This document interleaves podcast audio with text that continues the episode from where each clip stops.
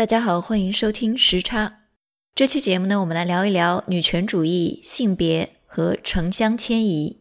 我是张晨晨，这期节目由我和郭婷来为大家主持。那我们邀请到了两位学者作为嘉宾，一位是纽约州立大学的助理教授董一格，另外一位呢是上海交通大学的副教授沈阳。音乐过后，他们会先做一下自我介绍。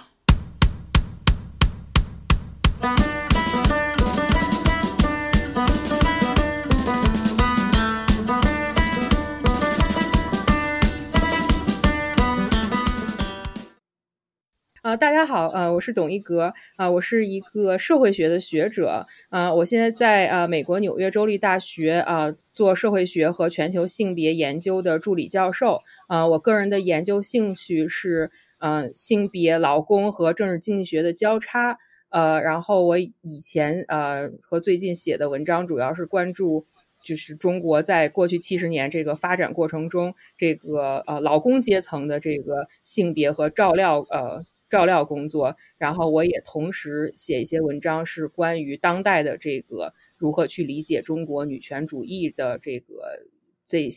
的问题的。嗯，大家好，我是沈阳，我现在是上海交通大学国际与公共事务学院的副教授。呃，我的研究，我最近在做的研究包括，嗯，二胎妈妈，就是女性为什么生二胎。呃，还有网络相亲，然后我博士阶段的研究主要是做性别跟呃城乡迁徙。嗯，欢迎一格，欢迎沈阳，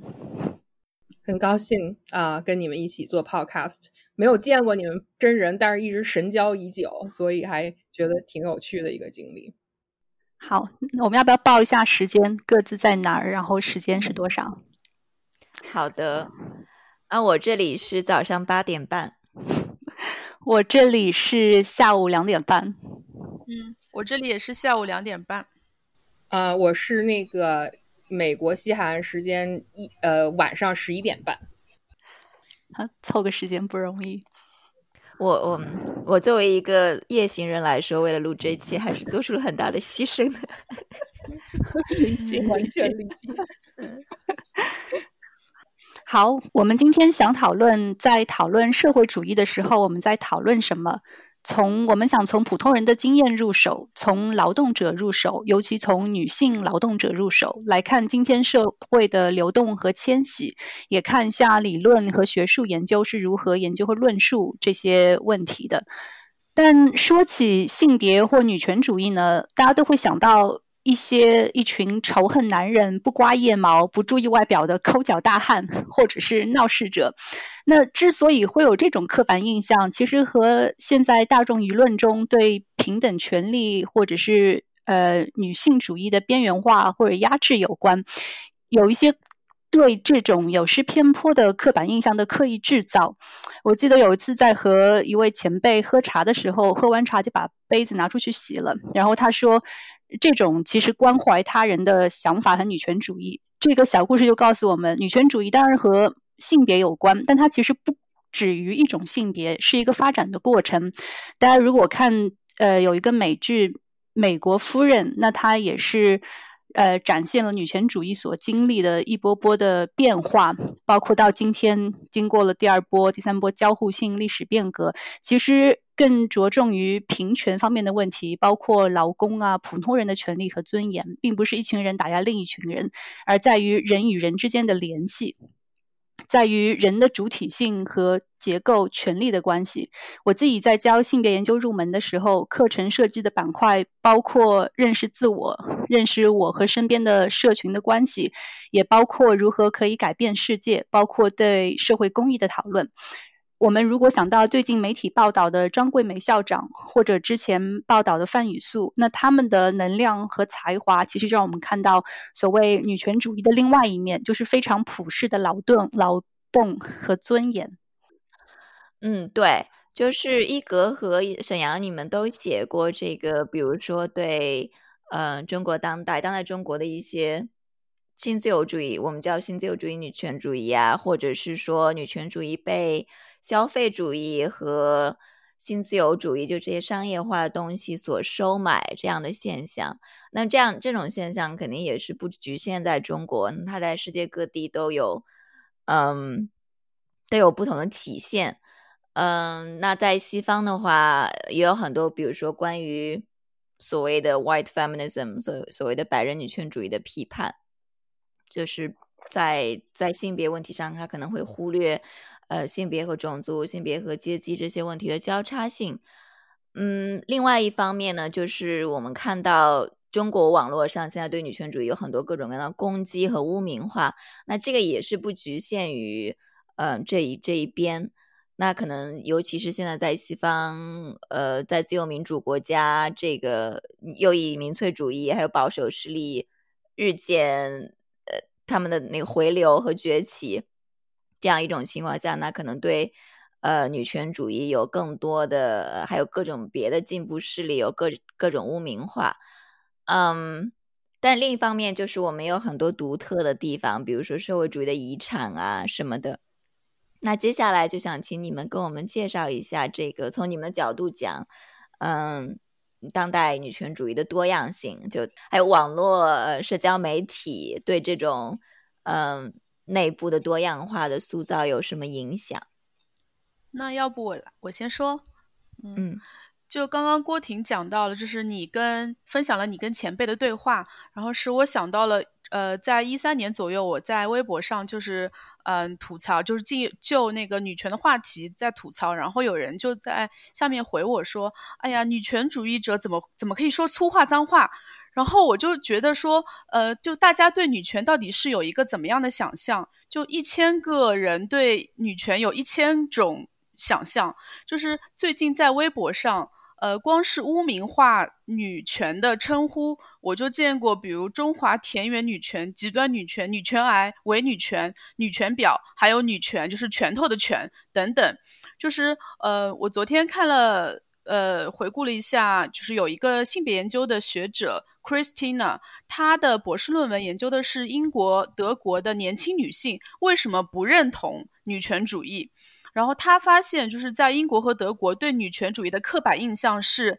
就是缺乏女性气质的，还有恨男性的，以及呃女同性恋的。那我我会觉得说，在中国对于女权的污名和刻板印象就更加的多种多样。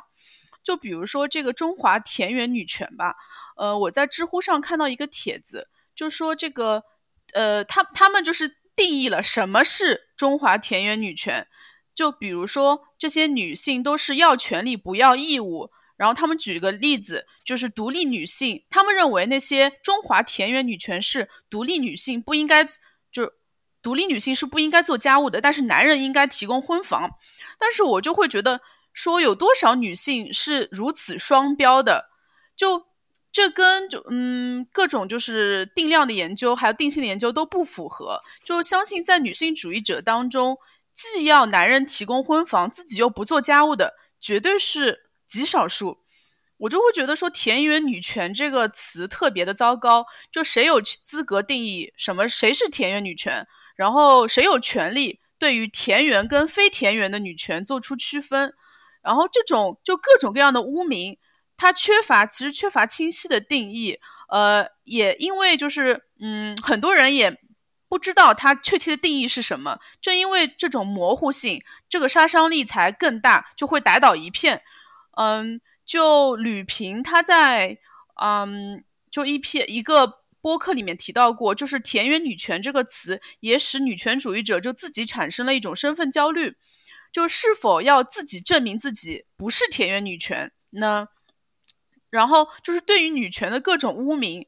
就消解了女权主义的积极意义。阻碍大众了对女权的认知，然后造成了很多刻板印象。嗯，就感觉现在在嗯微博上涉及到女权的话题，就争论居多，缺乏心平气和的讨论，就动不动就给对方贴标签。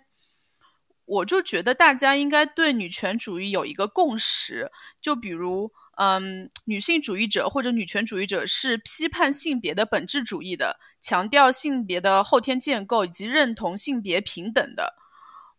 嗯，就希望能有一个基本的共识，在讨论这个呃女权相关话题的时候，然后最好就不要动不动就把对给对方贴标签，这样就不知道一格是怎么看的，嗯。嗯，我我非常同意你说的这个呃这个共识，就是是一种反本质主义、反沙文主义的这样一种一种那个呃取向。我就顺便补充一点，就是说，我觉得，呃，可能从某种角度来讲，这个田园女权是一个标签，然后是呃被这个很多呃反女权的人用来去这个把它给这个武器化了的。但是从另外一种角度，我又觉得这是其实不可避免的。就是你听的那个吕频的播客里面，其实他呃在他的参考文献里引用了一个呃去年我跟那个呃纽约大学的这个 Angela 吴老师合写的一篇文章，叫。呃，What is made in China feminism？啊，然后里面呢，就是说给当代的女权分了几个类，然后我们也觉得这个田园女权这个现象特别有意思。呃，但是我们对它的一个分析就是认为，它之所以有人用这个标签去来污名化啊，很多在今天的这种女性力量、女性的崛起，呃，实际上是一种必然，就是它其实是呃一些厌女症，然后一些这个社会力量的一种。这个对女性力量崛起的一种 backlash，呃，就是我们那篇文章的一个大概的呃 argument，就是说。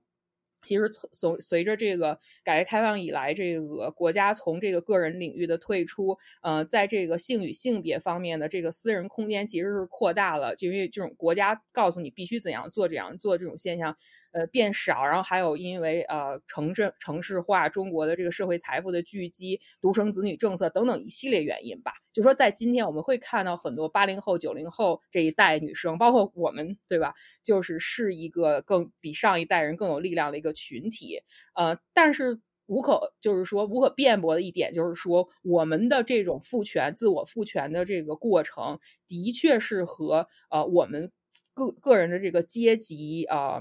地位是有一定的相关性的。不是说所有的这个高更高阶级的女生就一定更 lean in，但是就是有一定相关性，也跟中国这几十年以来推动的这种以这个学业成就为一个呃阶级上升的一个渠道的这样一种政策有关。就所以，总之就是说，而同时，我们国家的这个阶级差距本身是在不断的恶化的。所以就是说，很多这种在这一波的这个社会财富聚集中，呃。没有乘上这个快车的人，他其呃，尤其是一部分男性，他其实所丧失的是一种曾经在这个社会里作为一个男性独享的特权啊。就像陈晨说的，这也不是中国的特例，现在不是有这个叫什么“红色药丸学”嘛？就是在全世界范围内都有一些呃。男性觉得好像在全球化，在这个呃发展的浪潮里，他们被抛弃了，他们不再能享受自己原有的特权，而一些女人，按说应该是被他们所主宰、宰制的一些女性，却反而有了更多的力量，所以他们是非常受不了这样的一种相对的阶级落差的。所以他看到这个网络上这么多的女性的声音以后，他会有一种这个 backlash，所以就会更加的像你说的那种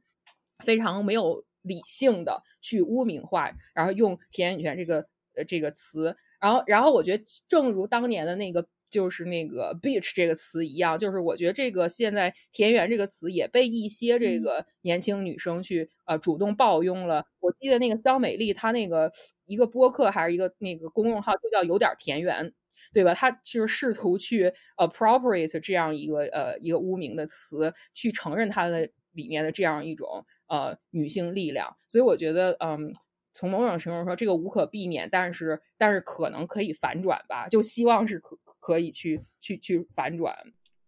嗯，然后我还想最。再补充一点，就是我对于这个女女权多样化的呃认识，我觉得一方面是这种经验层面，呃，就像我们那个和谐的文章里说的，就是说有不同的，比如说现在也还是有体制内的，就是尤其是在这个九十年代世妇会以后，两千年的时候，有些这种呃 NGO 组织，还有这个。呃，这个法律援助组织的一些这样的机构，然后现在我们看这种以所谓的田园女权或者女权行动派为代表的，更多的是民间的非常草根的年轻人，这是一个经验层面上的呃这种分野。呃，另外一个我觉得还有一种，我觉得女权对我来说意味着是什么呢？就是说不光是说要去强调女性的。力量，然后性别的平等，而是一种认识论上的改变。就是我记得那个。几年前有一次，那个嗯，有一个很有名的这个劳工社会学家，这个 Michael 布尔维布洛维，然后他呢有一次到我们系做讲座，他就说，其实到了二十世纪的这个后后，就是七十年代以来吧，其实在这个社会理论界最大最大的一个呃变化，或者说在社会理论的发展里最有用。的一个理论就是女权主义的理论，因为女权主义提出了这个 standpoint theory，就是说，呃，这个你的 position matters。也就是说，没有一个绝对的视角，而而大家都是一个在相对的某一个系统的某一个位置去去看全局。这是一个就是说非常 feminist 的视视角，而就是说有了这种视角，可能我们的研究不见得直接是去研究女性经验本身，但是呢，它其实可能从从某种上说，就是在质疑和解构一个更加的这种中心的这个，嗯，呃。比如说这个 white supremacist 的视角，比如说一个呃资本的视角，所以它是提供了这个一种 standpoint theory。呃，我当时还挺震撼，就是从一个自己并不做任何性别和女权研究的这个一个学者嘴里说出来，其实女权主义对他的这个认识论的影响。所以说这方面，我我我也挺受益的吧，就是。对，如果我可以补充一点的话，我觉得一格跟沈阳说都特别好。然后刚刚沈阳呃一格说到那个认识论上的呃意义，就女权主义其实发展出非常多的理论的框架，包括我大家可能都很熟悉的那个交叉交叉或者是交互理论，那就是从的不只是一种性别，那可以从我们的身份的种族阶层不同方面来看，那是对。任何方面的社会科学研、社会人文研究都非常有用的。还有刚才我们说到的那个，呃，那个 backlash，对对，田野女权的为什么之所以要污名化新的女权主义？然后我想到，呃，之前去年吧，呃，和。呃，晨晨在开会的时候，然后开会的时候，我们听到有有一篇论文提到受伤的男性气质 （wounded masculinity），就解释为什么说许多人，尤其是男生在出国之后变得爱国情绪更加高涨，成了民族主义者，那就是因为他原有的那些既有的呃特权受到了挑战，跟今天。对，为什么对一股新的社会力量的崛起要污名化或者有一些抵制，可能有一些联系。然后也想到，我们今天在社交媒体时，大家会看到非常多的 hashtag，上面就会说，呃，bitches get things done 之类的，就调笑碧池 这个词。呃，也是我觉得这种可能是希望今天在今后在中国也会看到类似的，把田园或者是其他的污名，把它重新变成一股力量吧。嗯，我也想说，之前一格提到那个 backlash 那一点，我之前是讲，比如说我在我的那个关于这个反白左的这这些言论的研究，就我觉得有一点也是，其实因为在西方的话，在美国的语境下，就有一些学者，比如说英格尔哈特，他们是从就从右翼民族主义的呃关于它的成因的研究，有些人是从经济上来看。有些人是从 identity 从身份认同上来看，那他是从文化上来看的。他觉得这里有一种，呃，对过去三四十年二战以后的这些进步文化的这样的一个 backlash。我觉得，嗯，在中国的话，就你说的那个有点说它是有点不可避免的。我觉得我是同意的，因为它一方面其实是也说明了，虽然说我们有很非常非常有限的空间。但是在这个非常非常有限的空间里面，就他们反白左反的这些社会运动呀、反女权啊，还有那个 LGBT 啊，还有环境保护啊，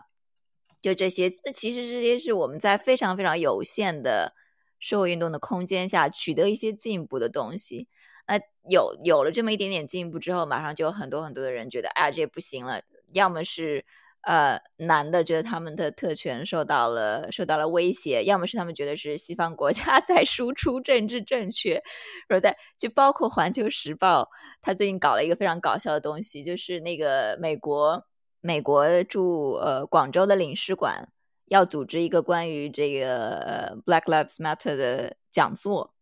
然后《环球时报》就跳出来说，这个是美国在输出 输出政治运动。呃，就是他会觉得把这个对，一方面是有社会内部的一些一些 backlash，另外一方面又从那个全球的全球政治的那个方面来看，好像是说我们要抵制这些，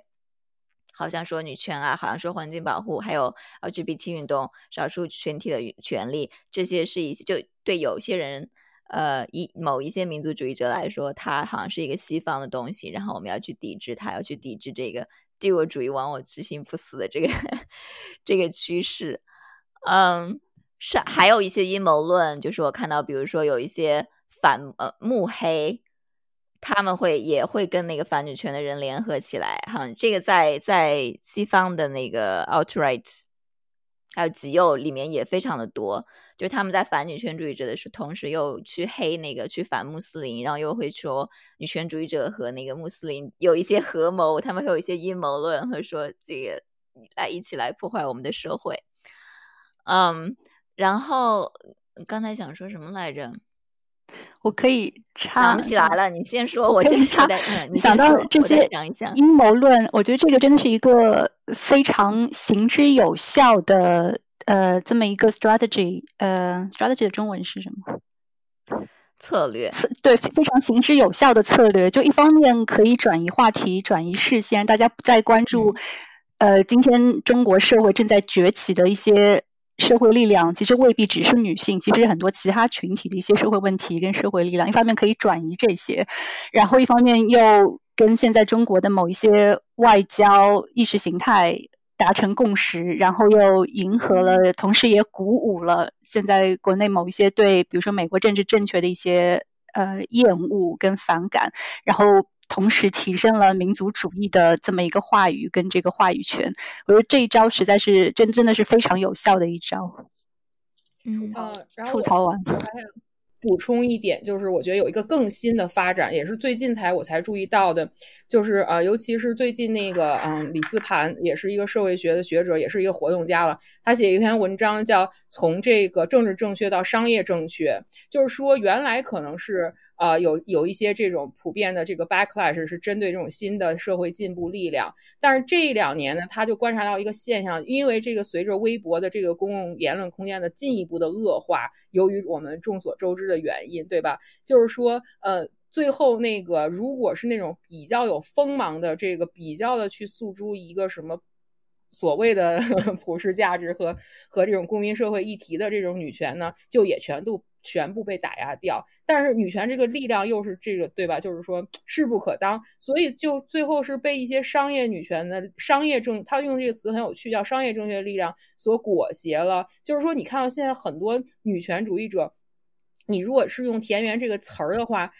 你甚至就是觉得他他是不是也 deserve it？就是 说我这句话是不是会被人骂死？就是说，因为有一些大 V，我我其实看的很少了。包括最近那个有一个梁玉，对吧？叫梁玉和吕萍有一个争论了，就是说有一些人他是去看到了这里面的这个这个价值，这种商业价值、利益价值，他去 pandering，对吧？他他去说一些讨好这个新女性的这个这个这个噱头的这些话语题，但同时他是没有在任何其他层面上有批判性的，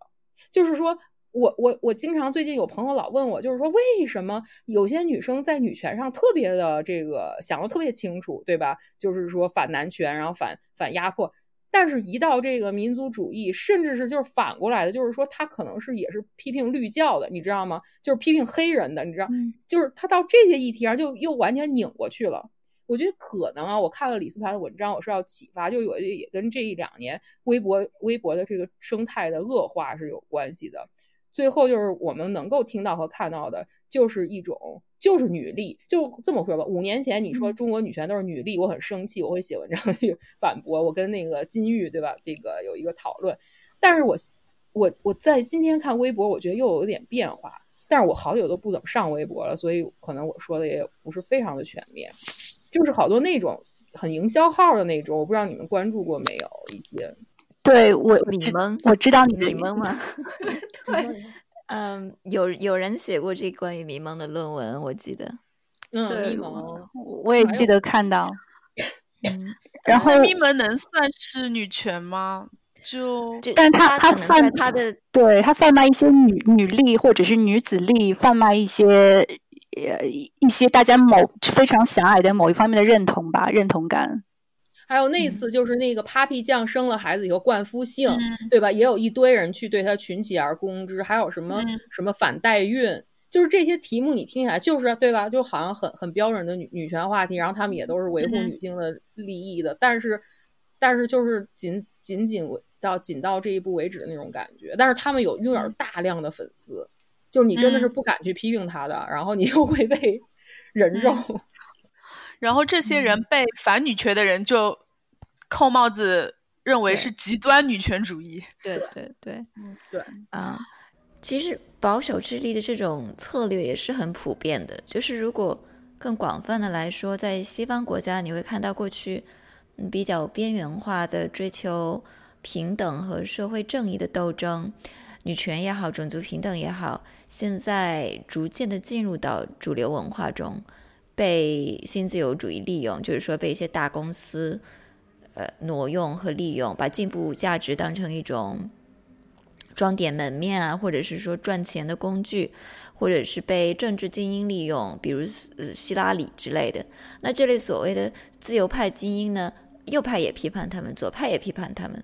比如 Nancy Fraser 是那个社会主义社会主义女权主义理论家，他就对这个新自由主义的式的身份政治，它叫做 Progressive Neoliberalism，有很多的批评。但是关键的区别是什么呢？就是左派的批评背后是他们认同这些社会正义的价值观，但是他们觉得这个必须是一个更深刻的，涉及到涉及到经济体制和分配。正义的斗争，而大公司的政治精英利用利用这些呃进步价值观，为了商业或者为了政治前途，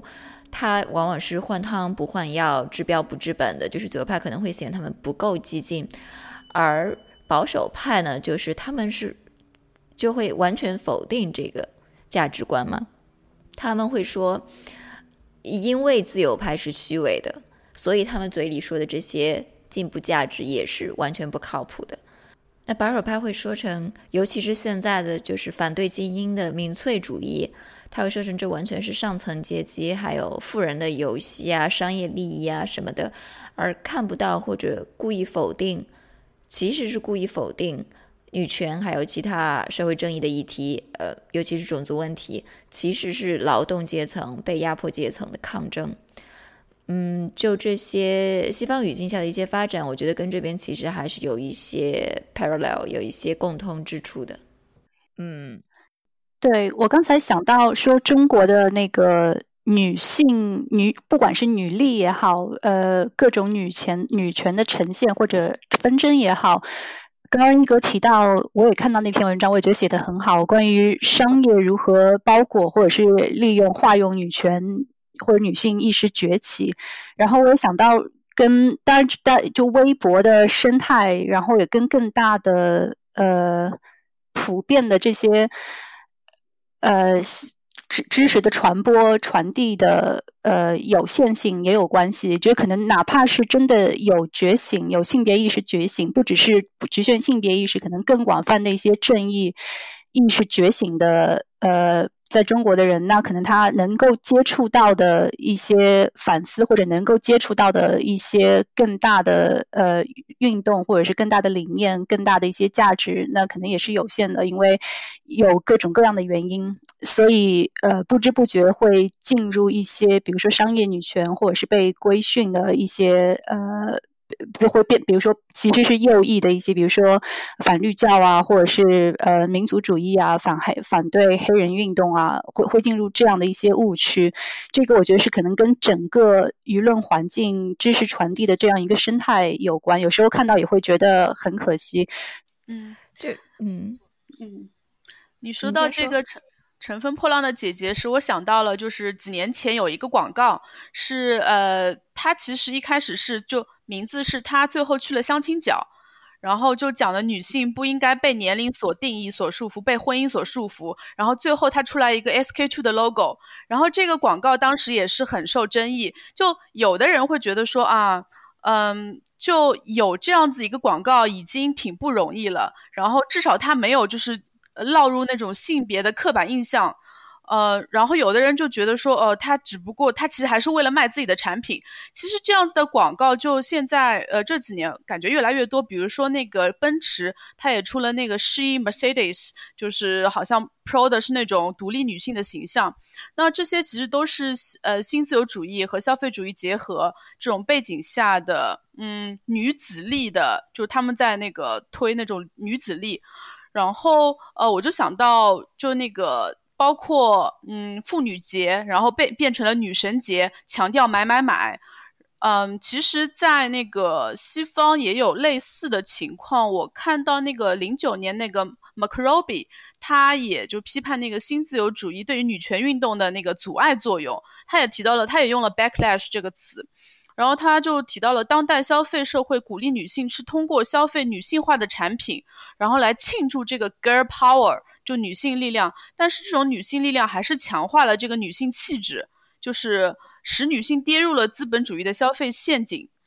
然后，呃，就像我昨天在微信群里面就提到了孟冰纯和黄延玲老师他们一七年写的那个性别化的双十一那篇文章，就也提到了这个双十一也是性别化的，就促进了那个女性消费，体现了父权资本主义的霸权。嗯，然后国家、市场、企业、媒体都从中推波助澜，就在这个消费主义的推动下，就是女性就变成了消费的主体和代理人。就这个现象，嗯，就感觉有点愈演愈烈，但是也不知道就怎么去，嗯，我们可以做什么，然后去改变这样子的这样的现象。嗯，说到之前说那个舆论环境，我觉得那就不得不讲。审查制度 在那里，所以那真的是没有什么空间。嗯，就以前有一呃，尖椒部落好像也是被女女性之音都被炸过好几次，对吧？女女权之声，女权之声，女权之声。所以你就稍微你，因为你一旦要接触到一些阶级话题，一旦要接触到一些这个呃，说女工的一些斗争啊，或者怎么怎么着，它就很容易就出了红线，然后就就没了。那只有这些比较。对，在上面看起来比较无害的这些呃消费啊，或者是一些无关痛痒的女子力啊，就这些东西可以得到得以被允许存在，所以那就这个舆舆论环境就会越来越，你就越来越只能看到一种声音。我就想说，刚才那个呃沈阳和陈晨说这个两点，我想补充一个，就是所以说它反映了最后。是女权主义跟资本主义之间到底是一个什么关系，对吧？我就觉得还是一个比较不是一个一刀切的关系。这就为什么直到最近我都其实不太愿意去直接批评这个比较商业化的女权，因为我觉得就是说你没有别的空间。然后资本主义的发展和这个女权运动的关系本来就是说一个复杂的关系，对吧？它在其实这个从第一波开始，它其实跟这个自由资本主义。这个资产阶级要这个选举权，然后所以女人说我也要这个权利是有关系的。然后这个我的意思就是说，在一个国家权力无限大的地方，你除了资本的权利以外，还有什么东西是你可以用来作为杠杆的呢？就是我觉得资本和国家都不是，可能都不是女人的朋友，但是我们又不能把所有人都搞成我们的敌人，然后 这样就更没有生存空间。对，我也同意这一点，因为我想到就是在批评资本男权这个问题的时候，我觉得在当今中国的语境中，其实应该有一些呃稍微的。语境化的过程，因为其实中国并没有非常庞大的中产或者是资本这样一个阶层。中国所谓的企业，哪怕是企业家，其实也在一个非常 precarious position。就中产更更是岌岌可危，呃，明天就可以全军覆没。我记得在范雨素，就真的非常。当年看到他的文章的时候，真的非常的惊艳。然后我也看到有一些所谓中产女性，就会有一些对自身地位的危机感。他们会觉得啊，那范雨素怎么可以写他对雇主的不满？就这就会，但你会你会心里会觉得挺挺伤心的。看到这样，但其实再一想，那其实所谓中产女性，她自己也在一个非常岌岌可危、不安的稳不稳定的焦虑的这样一个地位，她也不知道她的父权。就是 empowerment 应该来自何处，所以只能把另外一些女性作为假想敌。那其实他们，但我们都知道，其实他们有共同的敌人，他们其实应该是联手，应该是一起组成一股力量，他们面对共同的敌人。那个共同敌人其实不只是不，并不只是资本主义或者是资本父权，是国家力量。嗯。就是我看到晨晨他那个提纲里的那个问题嘛，就是，嗯，呃，在就是有相对特权地位的女性知识分子和地位更加边缘的女性劳动者之间需要怎样的 solidarity？然后就是基于我在餐馆打工的经历，我就会觉得打工女性和知识女性的生活方式其实还是有着系统性的不同。嗯，就是我之前在打工的时候，也会在反思，就是这种 solidarity 会不会是支持女性的，就是单方面的一厢情愿呢？呃，就比如，嗯，比如说我会同情他们，然后我自己在餐馆的同事，他们其实很多都是出生于多子女家庭，就很多都是有哥哥弟弟的，不像我们可能都是独生女为主，然后他们就是在上海打工。很多都是为准备那个哥哥的彩礼，还有弟弟的学费。就比如我跟我比较熟的一个女工，她说她她弟弟在上海读大学，然后她每个月的钱都是交给他妈，然后他妈再是给他弟弟当学费。然后他就他说很想就学画画，但是从来也没有去过文具店，就不敢去买那个油画棒。然后还说就他弟弟要买一台新的笔记本电脑。然后当时我就呃给他买了油画棒，然后我把我的旧的电脑呃给他，就是旧的笔记本电脑给他，然后让他给他弟弟。那这样我想可能可以减轻他的负担，但是他还是在二十岁的时候，二十岁左右的时候，就是被父亲就是要求去相亲，还是就是结婚，然后生孩子，然后又经历了离婚。就是我就觉得好像知识女性怎么跟。呃，打工女性就是形成这样的 solidarity，然后即使我可能做了，我觉得我好像，嗯，能做了力所能及的，但是其实也改变不了什么东西。嗯，我提到那个不是说 不是说去生活上去去帮助啊或者怎么着，而是说我觉得可能是一种更是一种方法论上的东西吧，或者是说怎么在怎么。怎么平等的对待你的研究对象？说说到底是因为我看到那个，其实我就之前看到那个又又提到范雨素，他在二零一五年的时候，啊，他们皮村有一个文学节或者是那类似艺术节那一类的，他就出来提问题。我觉得那那小段话，呃，让我觉得触动非常大的，就是他是说，就当时有一些艺术家或者是知识分子说要去介入。然后范雨素就他就很不满“介入”这个词，他又说大家都是人，人嘛就是互相握手认识，为什么叫介入呢？好像说的我们是，你知道吗？就好像我们被客体化了。是的，是的。嗯，然后他就说，他那个时候还没有红，他是好像是一七年的时候红的，那是一五年是后来别人传到网上来的，我就看到，嗯，觉得很很说的特别好。然后他说，就人和人，他首先他有一种非常非常朴素的平等观，就是他觉得你不要说提到民农民工是一种贬义词，提到艺术家是一种是一种很高高在上的东西，就大家都是平等的，然后大家都是你中有我，我中有你的关系。我就觉得，呃，就他说的其实是一些非常。就我我们如果要讲一些呃很抽象的批判理论的东西，他说的其实很接近所谓的 intersubjectivity，还有介入可能是一种呃 epistemic violence，呃，但是他他应该不会去对这些感兴趣，因为这些东西都太降级了。它是一种非常朴素的，呃，一种非常朴素的平等观，然后就拒绝说，呃，你来。观察我的生活可以，但是不要把我客体化，或者不要把我当做一个介入的对象。对，嗯，说朴素也是非常普世的。然后我记得很多人看到他的文字，就可能是被他那种力量所震撼。然后刚刚晨晨说到那一点，觉得是就是真的是对他人的主体性的尊重，从别人的从别人的故事里看看到更广阔的世界，有这种观念。然后，其实我当时也觉得非常感慨，是我们很多人的父辈或者祖父母辈，其实跟他一样都是劳动者。就我们可能上了大学，改变了命运，但其实并不是那么遥远的事。然后我一直跟朋友说，我的祖母就是一位老共产党员，就是可能九十八岁了，还会在路上说：“同志，你要排队。”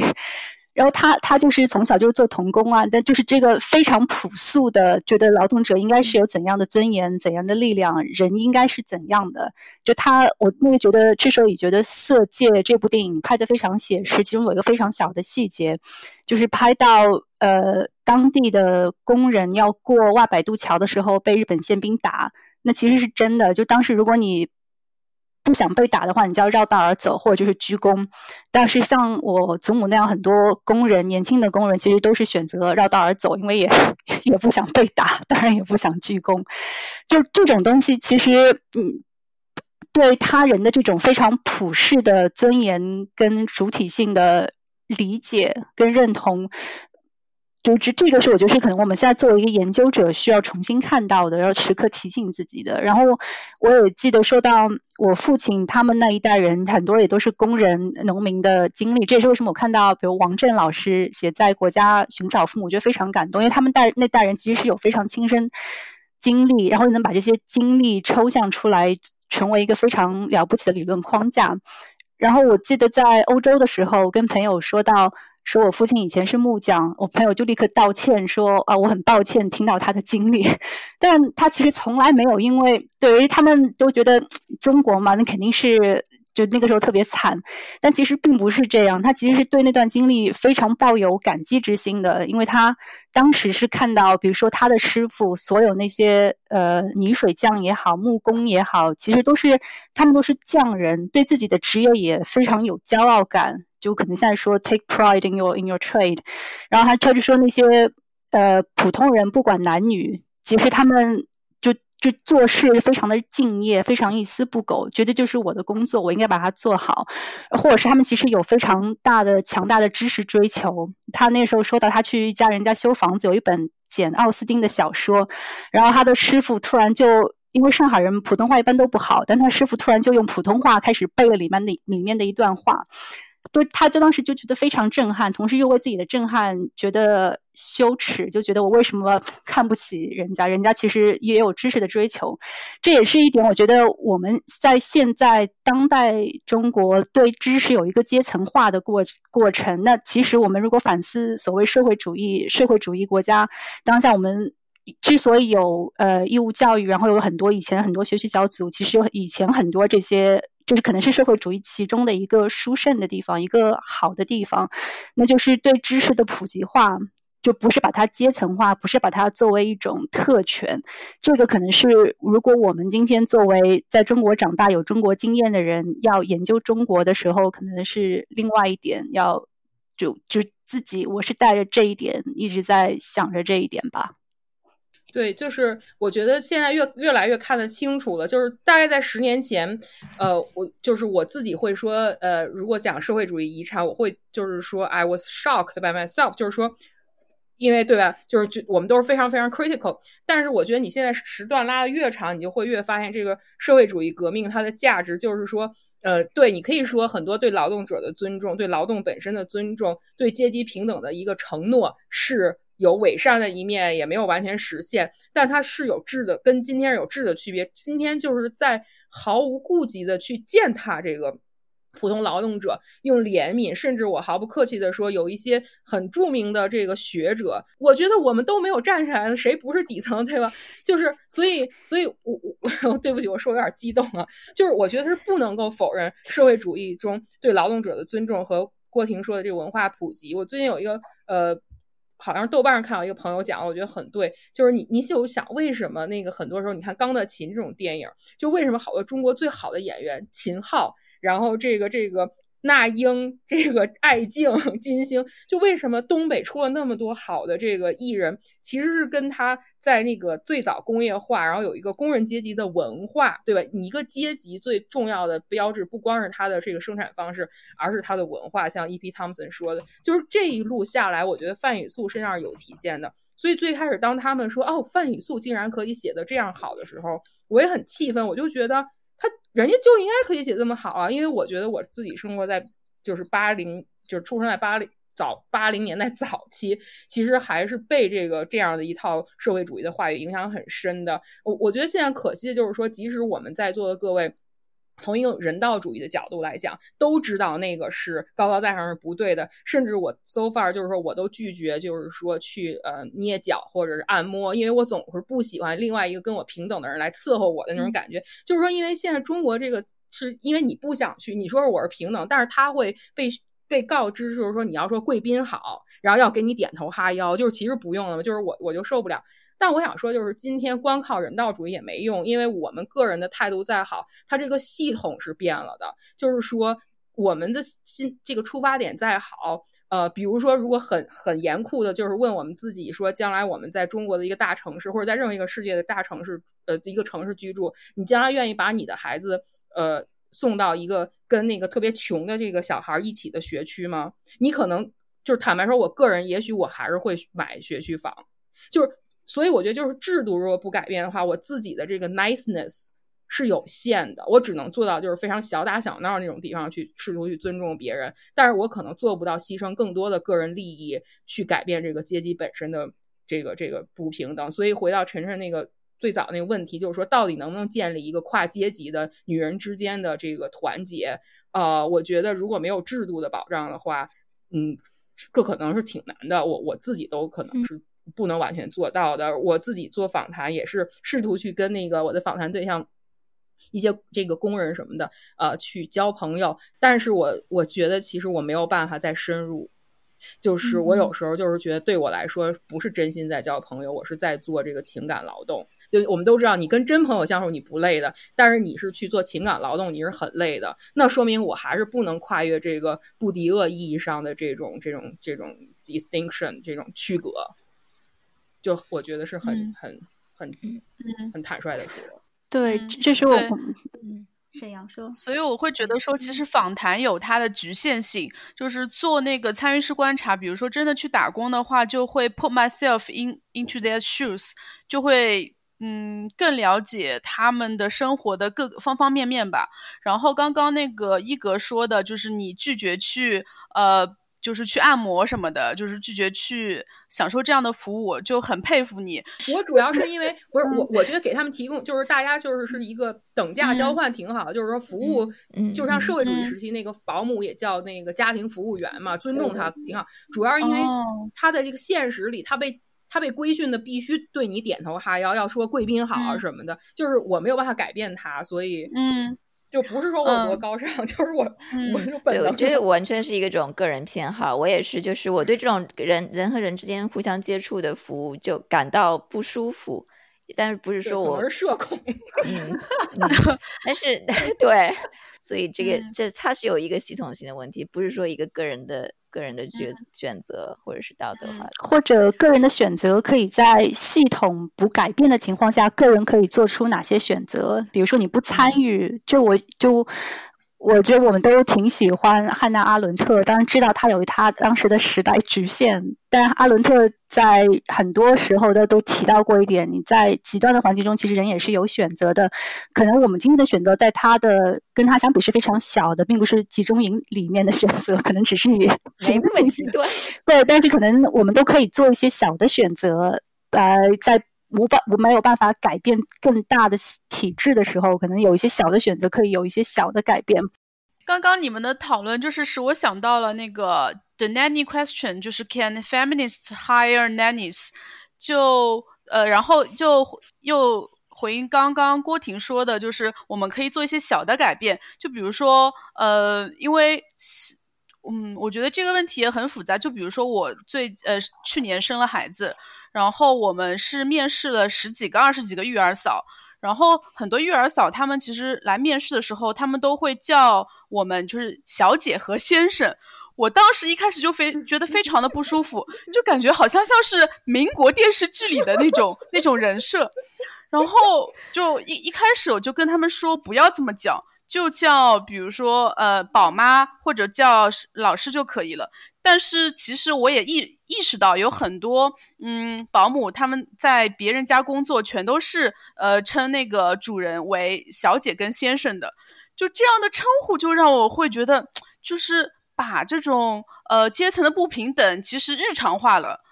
呃然后我觉得可以做的小改变嗯就是。呃，就我我觉得我们家的现在的育儿嫂，她跟范语素其实也挺像的，是很朴实的，对于劳动本身的尊重，并且觉得说人和人之间是平等的。然后她不会觉得说她自称，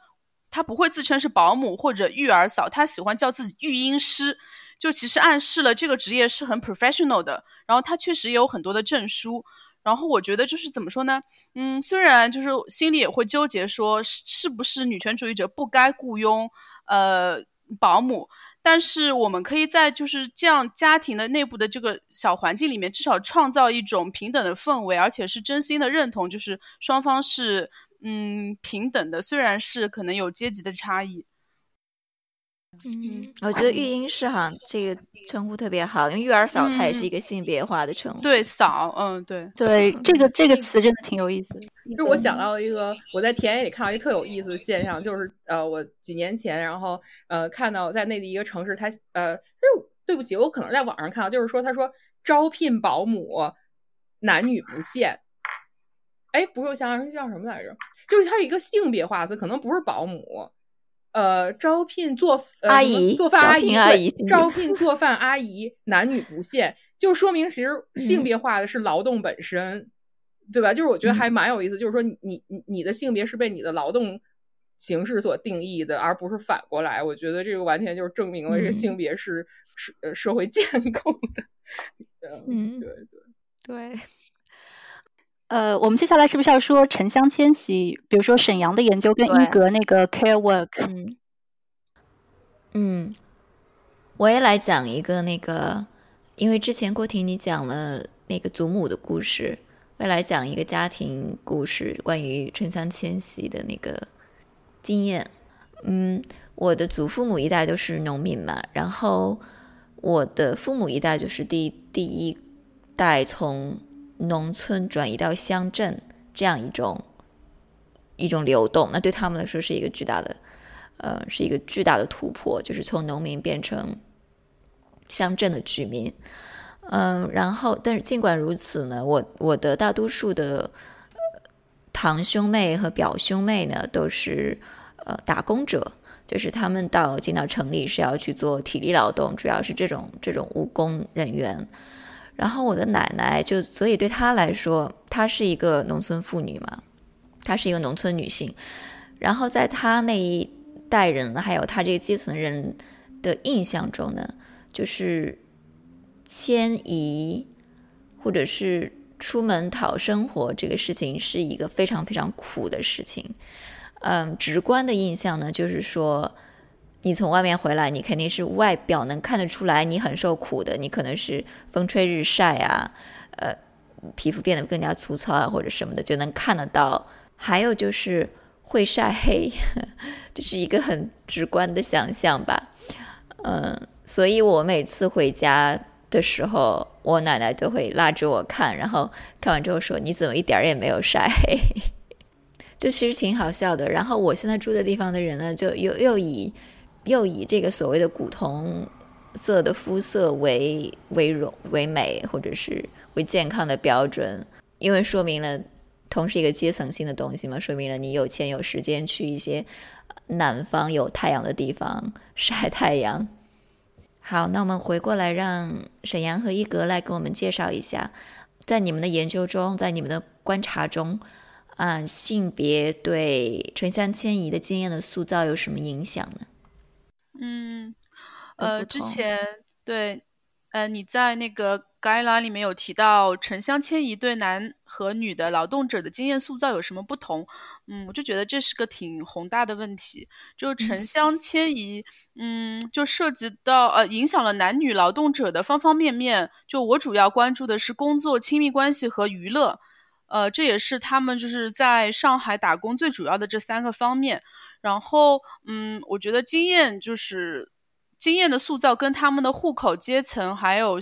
嗯性别都有关。呃，之前嗯我博士论文其实关注的是呃男性跟女性，就是都关注，然后看他们性别化的这个人生经历以及这个饭店作为一个性别化的体制。嗯，因为过去的呃就做定质性研究的呃有关城乡迁徙的研究，主要还是关注的是打工妹。就主要，而且是制造业的打工妹，所以我关注的是就服务行业，然后男性跟女性就是互动能产生什么有趣的呃新的发现，然后嗯，我就发现呃，比如说男女服务员来做比较，女性通过打工就是成了养家糊口者，在家的地位也比较高，然后他们如果回老家的话，婆婆也不需要他们呃做做家务。然后大多数女服务员呢是已婚已育的，呃，他们在上海也没有太多家务要做，因为本来工作时间又非常长。然后有如果是嗯租的房子，房子也非常小，没什么家务。如果是住在员工宿舍的话，也不需要做家务，嗯。此外，孩子就大多数女服务员，因为就是也已经生孩子了，孩子是在老家有祖父母带，也在育儿方面，他们也没有就是 physically 投投入很多的呃时间。然后，就尽管在上海，他们经历了就自己跟顾客的这个阶层的差异，但他们通过打工获得了一种就女性道德 feminine morality，就对他们来说，养家糊口是一个 extra bonus。就社会并不期待他们一定要去外面赚钱，以前他们就可能是在家务农，现在可以打工已经是一个红利了。但是男服务员就不一样，他们就更没有办法忍受顾客的颐指气使，就没有办法低声下气，流动率也比女的服务员要高。然后有的男服务员情愿去做工资更低的传菜员的工作，也不想跟顾客打交道。然后这个就是我想到那个。b e r g e r 在呃《In Search of Respect》，他是美国的一个人类学家。他在这本书里面提到了那个羞辱性的人际从属关系，就 humiliating interpersonal subordination。然后他就提到了男性很不适应这种服务行业的规训，以及被要求做这个情感劳动，所以反而他们在服务行业是有劣势的。然后工人阶级的男性气质又是被压抑的，就是在我的观察中也是这样。就是男女在一起共事，是会体现出一种就性别的 dynamics。就女服务员看不起男服务员和男传菜员，觉得他们没有，就是觉得他们没有出息。但是男女员工同时又被顾客都看不起，这就这些经历和就是户口啊、性别、阶层等等都有关。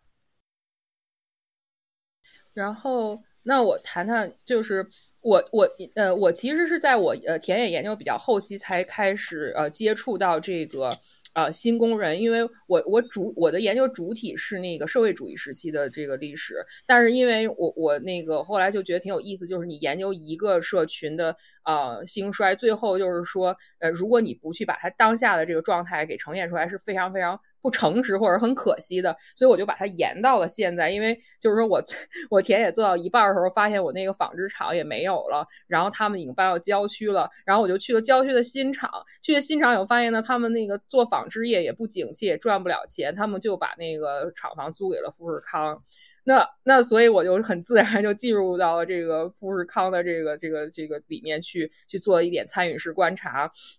然后就接触到了这个新的群体，呃，就是说我们以前对这个中国打工者的印象，就是说除了沈阳讲的这个很重要的服务业以外，就是这个血汗工厂，但是是以这个经济特区，就是珠三角、长三角为主的。那一二年以后，那个因为有全球资本的一个重新的这个 relocation，所以其实呃，中国现在最大的富士康的厂房是在这个河南郑州。然后有这个二十五到呃三十万的这个工人群体在那边，然后这种内陆转移是为了有更廉价的劳工嘛，然后所以它很不一样，就是说它的这个社会再生产的体制就变了，原来是说呃背井离乡去到沿海城市，一年可能就回去一次，然后都是留守儿童，但现在就是说你可以在本省打工，然后这个你可以坐车从那个家乡到。这个富士康的厂房也就是一个小时，所以你可以每周都回家，如果你想的话。然后其实就很多是季节性的短工，因为本身苹果它的这个出厂是到九月份是一个九月份有一个新闻发布会嘛，所以夏季就是打工的旺季，因为你可以去加班，可以挣更多的钱。淡季的时候，其实你因为就是富士康被那个国际劳工组织看得很严，所以它是严格遵守劳动法的，就是加班加班是两倍到三倍的工资。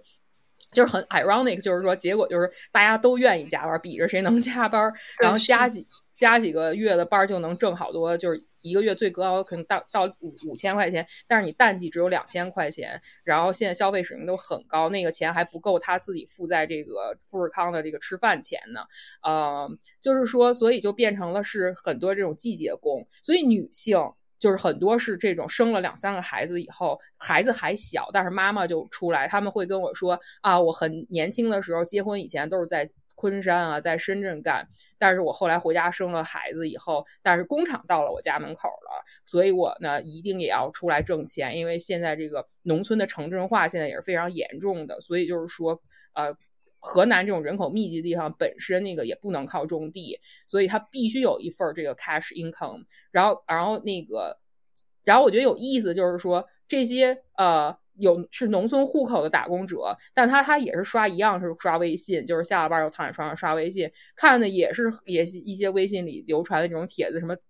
什么女人怎样提升自己的那个气质，或者是这个怎么当一个好妈妈。就是他也开始就是说觉得这个是对的，然后也也会给孩子送到一个那个便宜的那种 summer school 去。就我的意思是有点像他们以前对那个美国研究，就是说那个呃黑黑人这个。工薪阶层的黑人，呃，他其实被那个白人中产阶级的那个意识形态就渗透了，就是他有一个仿效的这种效果，就是他也想学习这个效仿这个白人家庭的陈列和布置，虽然他的消费水平其实没有那么高，所以我觉得很有意思，就是从中国的这种育儿焦虑已经就是渗透到了呃那个打工的阶层，但实际困难就是说他们又没有这个和城市一样的这个这个资源。那个沈阳肯定也也也也知道，就是说那个现在应该是对吧？就是你在这个劳动地工作十五年以上，你才有可能拿到当地的一份那个退休金。对对，就是所以就是是所以是假的嘛？就是说富士康扣每个月都扣他的那个三险一金，但谁会在这儿待十五年呢？所以你扣的这笔钱，对吧？就是你永远都拿不到，但还你还不能不扣。就是很讽刺，就是越是正规的呃企业，其实你其实被拿走那部分越越越多，然后也没有办法，嗯，所以就是说，这个他们很需要钱，然后他们很想和城市的这个人中产阶级一样的方式去抚育他们的下一代，他们会跟我说那个。他们不愿意再把孩子留给那个那个祖父母，说什么啊，我婆婆天天打麻将、抽烟什么，我才不要把孩子 留给婆婆。所以就是现在是一种这种季节性的工作，我觉得还挺有意思的。那个，然后但是很遗憾，就是说我其实没有怎么太研究到男性，因为你住那个厂房肯定是就是跟女女的住在一起的，嗯。但是好像我记得是有一个叫杜平的老学者，对吧？他写了一本书叫《男工女工》，然后是他是做那个对讲那个讲那个制造业的。然后他有一个有意思观察，就是说男性气质就像你说的，是跟女性气质在这个。阶层里是建构的不一样，说男性有时候还是诉诸这个一起去赌博，然后一起去那个下班以后喝酒来去展现他们的一种男性气质。那在那样的一个非常男性气质的空间里，呃，女性是很被边缘化的，所以区隔还是就是蛮严重的。对，嗯，对，所以我我觉得就是很多，哎，我觉得中国变得太快了，就是过去是说资资本的内陆转移。但是你说贸易战之后，下一步到底要怎样？是不是整个制造业全部都会转移出去？那么这些三和大神们，对吧？就是 制造业的这些剩余劳动力，到底要怎样呢？也也不是说所有人都能去送外卖，这个当快递小哥，还有还有女性到底要怎样呢？就是我觉得马上这个失业率也也会升高吧。就是我不知道新一代的这个零零后的这个这个打工工二代、工三代，他们的这个理想是什么？他们想成为一个怎样的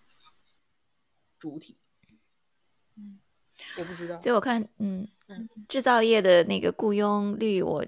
补充一点，就是我之前看到说，嗯，一个一个表格，就是纺织业的工人人数就是一直在下降嘛，现在已经降到好像中国的纺织业的工人人数跟孟加拉国是差不多的。孟加拉国可能是这些年在生在增长，但是那个那个电子制造业就一直还是很高，但是二零一七年的时候是最高值，现在就是稍微比二零一七年的时候降了一下。嗯嗯，就觉得不光是制造业的，就是这个变化很快，在服务行业也是。如果你们现在回国的话，就会发现，就是很多餐馆都不提供菜单了，都是需要你用智能手机去点单。那这样子的话，就是其实服务员并不需要这么多，而且就是当然，嗯，智能手机对于老年人排斥又是另外一个话题。呃，就是呃，就比如说我们我之前打工的那个饭店，当时我打工的时候有三百多个员工。但到我一八年去回访的时候，只有可能，嗯，一百个不到，就是正式员工。然后是雇佣了大量的那个 part-time workers，就是他们是通过那种就是中介，然后就是外包给中介去找那种 part-time workers。这样的话，他们就不用给工人付三呃那种三险一金，也减少了他们的成本。再加上就是餐饮行业的竞争也越来越激烈，他们也不需要这么多员工了。再加上就是他们很大的一块业务就是去做去分给了那个外卖，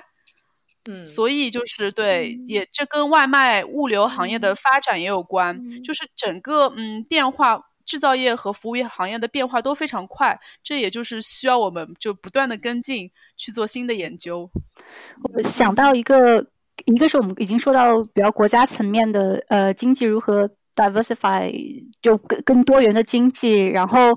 另外一个呃国家在这里面的作用是什么？然后我想到一个呃这样的打工流动流动性的一个变化。我记得在十多年前了，那个时候碰到，其实看到挺多在上海的例子，是建筑工人，然后后来读夜校，然后就成功改改变了自身的命运。呃，后来做了工程师，甚至有是做律师，就完全通过读夜校。然后这些，我在想，在你们的研究里面，或者大家今天看到，是不是可能性越来越小？然后关于外卖，我之前记得看到大家有“外卖小哥”这个说法，为什么都是外卖小哥？是因为女性不被 允许去送外卖，还只招男的？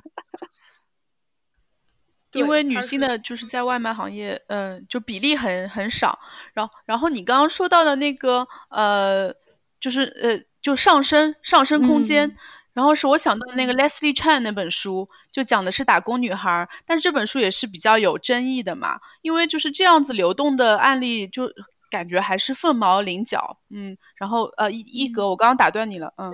哦，没有没有，我刚想说什么来着？关于哦，对你说外卖小哥，对我说这个性别的隔离区隔是非常严重的，包括那个那个叫什么送快递的，就是大家经常会吹嘘那个什么顺丰的一个人能挣多少，但是那个也是就是基本上这种男性。前一段不是有那个一个叫马户的女女性去告中国邮政，她告赢了嘛？就是因为她要去当中国邮政的快递员，但是。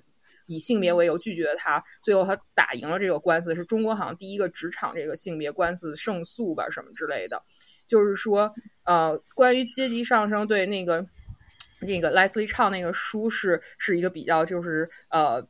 呃乐观的一个，就就是说我我觉得就是从某种程度上说，就跟我们说资商业主商业和资本到底对女权是什么影响一样。你说他在九十年代农村那么凋敝，对吧？这个情况下，他能够。脱离家庭有一份自己的收入，可能对他个人来说是有积极意义的。但是到了今天，这个资本在中国又是另外一个性质了，可能也很难讲。我是在想，就是说相关的，就是关于这个工作和劳动体制的变迁，全世界的趋势都是一样的，就是说，那个过去是制造业，后来是这个服务业，然后到了今天，可能全都可以自动化换人。当然，这个自动化换人里面有一种其实是话术，它是对你的一种威胁，对吧？用这种方式来打压你的这个正当的权益。但另外一方面，我也亲眼所及，你说那个纺织业，你说为什么？人越来越少啊！我去那个纺织厂打工，那人家都是这个意大利进口的这个这个纺纱机啊。那原来可能你社会主义时期这个要一百个人的一个一个这个工作呃叫什么一个车间，现在可能就三十个人就搞定了，对吧？然后那个服务业一样，就是说，所以就不得不也想到的就是说，将来的这个整个世界可能就是像欧洲讲这种后工作的一个一个时代，也是有可能的。就是说，那个像那个杨安泽，他这个竞选 纲领就是全民基本工资。当然，他的那个具体纲领可能有些问题了。但就是说，这个是我觉得也是可以考虑的。就是说，呃，简单说，就是为什么我们的体制，我们都知道这是为什么，就是城乡这种隔离，是为了专门区隔出一批人，让他用很廉价的劳动来这个进行中国经济发展的积累。但是我们可能期待的一种体制是说，我。我凭什么？我作为这个次等的这个阶级，甚至一种种姓、准种姓的一种一个社会群体，我凭什么就必须这样才能活呢？就是说我为什么不能像城市人一样有一个生下来就有某种保障呢？就是。就是说，什么时候才能取缔户口？然后对对，然后那个就资源的不均，包括教育资源、文化资源、经济资源。我就说到我们看到张桂梅校长的时候，觉得超感动，有这样的。但你在想，为什么在社会主义国家 需要这样一位女性牺牲自己的各个方面，然后去为她身边的女孩子给他们提供教育机会呢？那我们的 国家在哪儿呢？嗯，之前我也是说想说一点，因为我之前的。研究就是涉及到一些中国的内部移民和呃欧盟的内部移民的比较，但是最后其实也没有比较，最后就是其实各边呃分别写了一下中国，写了一下欧盟，但是要比较的话，其实有很多的相似之处。嗯，就你要考虑这个移民的问题的话，就是。国际移民啊，在别的国家，他最终是就甚至包括非法移民，最终都是有很大的利益在里面，有很很有利可图的。对于无论是对于资本主义来说，还是对于国家来说，所以就是呃，大卫哈维叫做 spatial fix 嘛，就是资本的空间转移。他要么把，因为在一个地方，他的那个。人工成本由于社会运动、工人运动的原因，人工成本增加，然后工人权利增加之后，他要么把生产转移到别的地方去，要么把别的地方的劳动力转移到这边来。劳动力转移到这边来，那那这些呃移民，尤其是这个六七十年代的时候，欧洲把它叫做 guest worker，现在好像不叫 guest worker 了，客级的，就是摆明了说我们只要你的劳动力，不要你的人。把你完全当做工人输入，就有一个诗人写了一句诗，叫“我们想要的是工人，结果来的是人”，就是国家不想承担，他只要你的劳动力，但是他不想只要你的生产力，不想你的再生产，对他把你的生产和再生产分离开来。嗯，你的家庭啊，看顾你的你的子女的教育啊，这些是在我们的考虑之外的。嗯，然后所以就这种这种不平等的地位。或者说叫二等公民这种不平等的，甚至是非法的地位，都造成了非常大的利益的空间，可以从中呃那个资本生产可以从中获利。啊，中国也是类似的，呃，中国经济发展发展的奇迹就是从这种大量的嗯拥有不平等地位、不平等权利的劳动力中，嗯获得了获得了这个很大的收益。然后我觉得，因为你们之前在讲那些那些发展的趋势，一个很大的趋势就是 informalization 嘛，对，是过去的雇佣关系的，它可能变成一种更加不规则的，呃，更加 inform，更更加叫什么来着？非正式的，对，嗯，雇佣关系，那可能对有的人来说是好事，就对一些非常怎么讲，有一些创意产业啊。或者是特别特别收入特别高的群体，他可能觉得无所谓。但是对于呃很大很很多很多的低收入工人来说，就是这个雇佣关系的改变跟社会福利制度的改变没有配套。对，就对福福利国家还是按照以前我们说的那些五险一金啊，按照你在一个地方交养老金，交到很的很很很长时间才可以获得那些福利。但是现在他没有根据这个这个福利制度，没有根据雇佣关系的改变而改变，然后就造成了这个。就是有一点点变化，其实呃，我我马上有一个 新的文章会会涉及，但是其实有另外一个那个叫梁有静的那个韩国学者，他其实做中国的这块儿。简单说，就是中国它现在两个双轨制，就是它是那个晨晨说的那种，就是以工作为核中心的这个社会保障，配套以这个以。这个这叫什么？户口为核心的，就是说，其实，在很多城市，你那个如果没有职业的话，你可以自己去居委会交这个社呃交社保、交社会统筹，然后你呢退休以后，只要你连着交，你退休以后也有一份呃这个退休金，当然比这个比如说你给国企工作那样就是微薄很多，但也有一个保障了。然后挺有意思，就是有了这种保障的城市人。就更容易流入到这个非正式的这个流流动里面，甚至包括很多就是一些月嫂、育儿嫂，她已经是这样，而她就很紧俏，因为她其实没有那么的需要，而且月嫂本来就不给这些东西嘛。对，就是我想说的，就是呃，晨晨提醒我的这点，就是说，其实是不是应该有一个配套的改变，就是应该有一个普遍社会保障体系。嗯，然后，但是这个就很吊诡，就是如果你一旦有一个普遍社会保障体系，你其实就是说 facilitated 了，或者是加速了这个这个用工的非正式化，因为你等于把这个提供保障完全从企业的责任给推到了政府和国家。我我不知道，就是我我觉得就是这个是一个辩证，就是暧昧的关系。就你如果讲欧洲福利国家的话，它是本来就有这个普遍的，嗯嗯，普遍福利制度的，嗯。呃，但是即使这样说，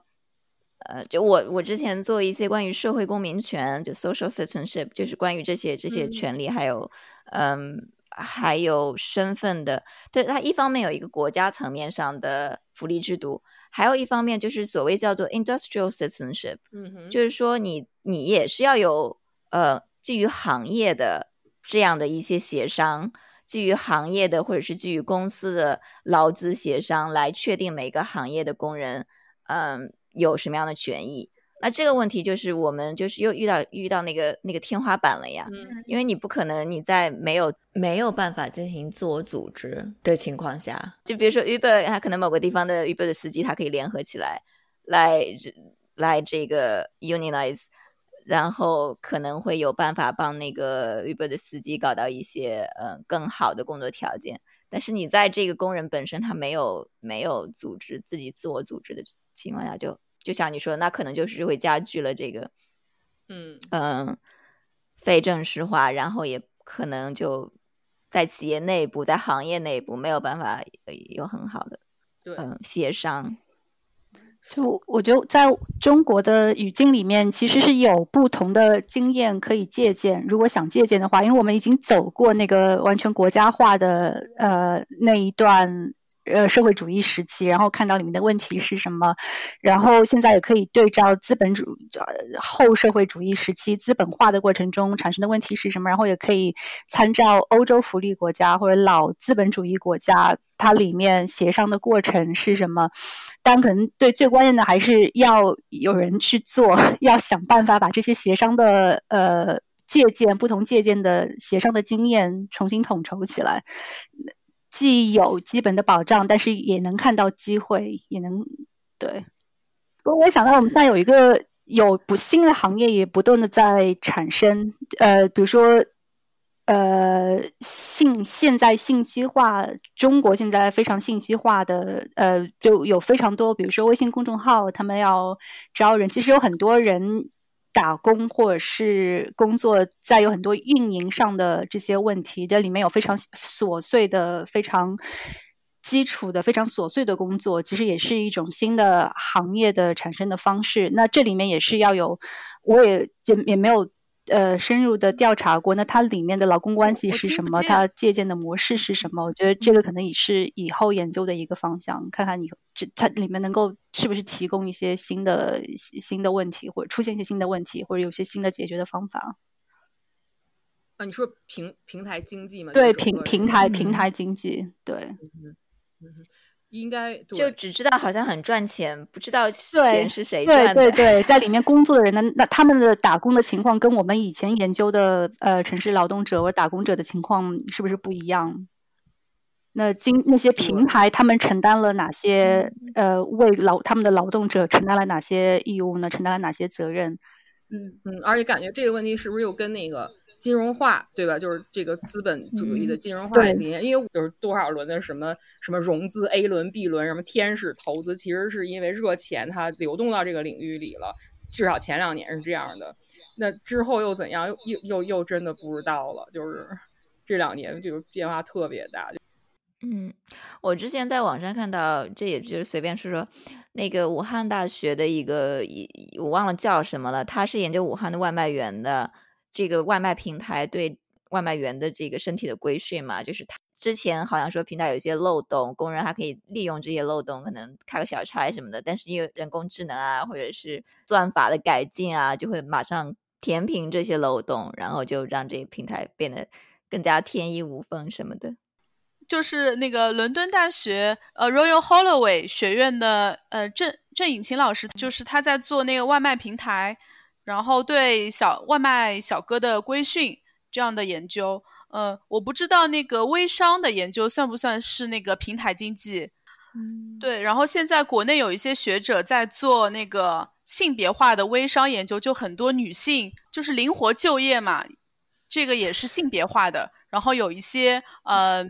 学者正在研究，嗯，我们就是最后再大家各补充一点想说的，然后我们就我就补充一点吧，就是说嗯那个，因为你说要吐槽或者什么的啊，我我首先就是觉得我这，我觉得这个节目特别好，然后嗯，我觉得多应多应该多有一些这种女性话语权的节目，就是说，嗯。就是 women know stuff 嘛，就是说，为什么到了播客时代，到了这个信息自媒体时代，最后大 V 还是男男人，还是男神，然后而且还是一种粉丝经济，就是说动不动就是要造神，什么这诗那诗的啊，就是，然后我觉得这女性比较谦虚了，就是我们不愿意把自己塑为一个偶像。我觉得挺好的，我觉得我们本身这个 sphere 就是一个 feminist sphere，就是说是平等的，然后是是一个圆桌的这样一种感觉的，没有 hierarchy 的，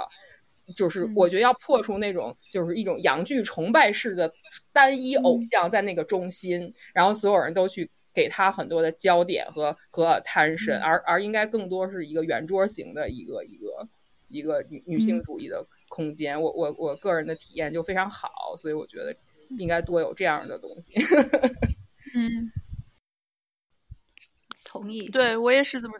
就是因为我们之前在那个那个群里面也聊过，就是除了诗之外，还有这个胸啊，就男知识分子很喜欢，就是以这个胸什么什么胸互称。哦，嗯，它也是就是一种封闭式的，就把好像把那个另外一个性别排除在他们这个封闭的呃小圈子嗯之外了。对，然后或者就是一种呃去性别化，或者就是呃任何性别或者任何背景的人都只是模拟这种男性气质，就然后同时又造成了一种资源文化资源的呃霸权。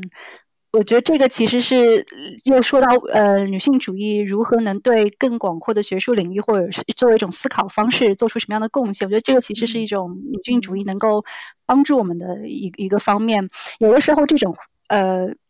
女性主义的这些优势的地方会被绑架，就比如说。跟寻找人跟人之间的联系，或者是这种一个所谓的 care work、emotional labor，就变成女性所承担。那这个其实是一种绑架的方式，这其实是对这一种呃女性主义的一种利用吧。然后我们刚刚说到很多很很多方面，其中也让我想到，就再升华一下这个女性主义。说到就就这种性别研究，就其实这个 title。这个说法让我们对它有一些误区，就它其实对我们的作为一种思考方式也好，作为一种理论框架也好，其实提供了非常多面的、非常多元、非常有力量的东西。然后刚刚说到很多全球跟全球化有关的，那其也是我自己做研究经常用到的情感研究。我你们大家肯定也会用到，那个其实也是跟以性别研究。开始，但是是发展到一个非常非常广泛的一种理论框架，其实非常有用。包括思考全球化里面个体跟个体之间的关系，不不只是呃单向或者是双向，而每个人都是一个 embodied，都是有有有血有肉的这样这样一种主体主主体观念。我觉得这个其实是我们在就可能是帮助我们今天思考。如何去污名化，为女权去污名化，或者为性别研究去污名化的一种可能一种一种方式，一种帮助吧。嗯，对我刚才也是想到说，就女权主义作为方法带给我们的很多启示，就之前你们说的那个。呃，positionality，然后还有就是之前郭婷说的，呃，你们你们所有人的研究都嗯涉及的情感，就是不光是因为启蒙思想只是关注理性、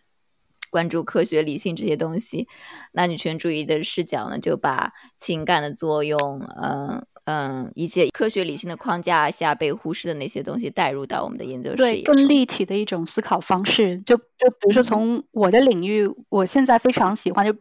包括打破人以人类为中心的这样一种思维方式，其实也是可以的。那我我有个朋友的一本书《成为领域新星》，他就说，呃，那个珍妮珍古德尔的研究研究大猩猩，那他看到大猩猩。在瀑布中间的产产产生的一种仪式，那都会思考说，我们思考宗教或者是思考信仰，也是从语言去思考，从仪式去思考，从语言去思考，那就那会带来，比如说后来后殖民后殖民的一些，哪怕后殖民的反思，其实也是从这一方面去看。那其实真古德尔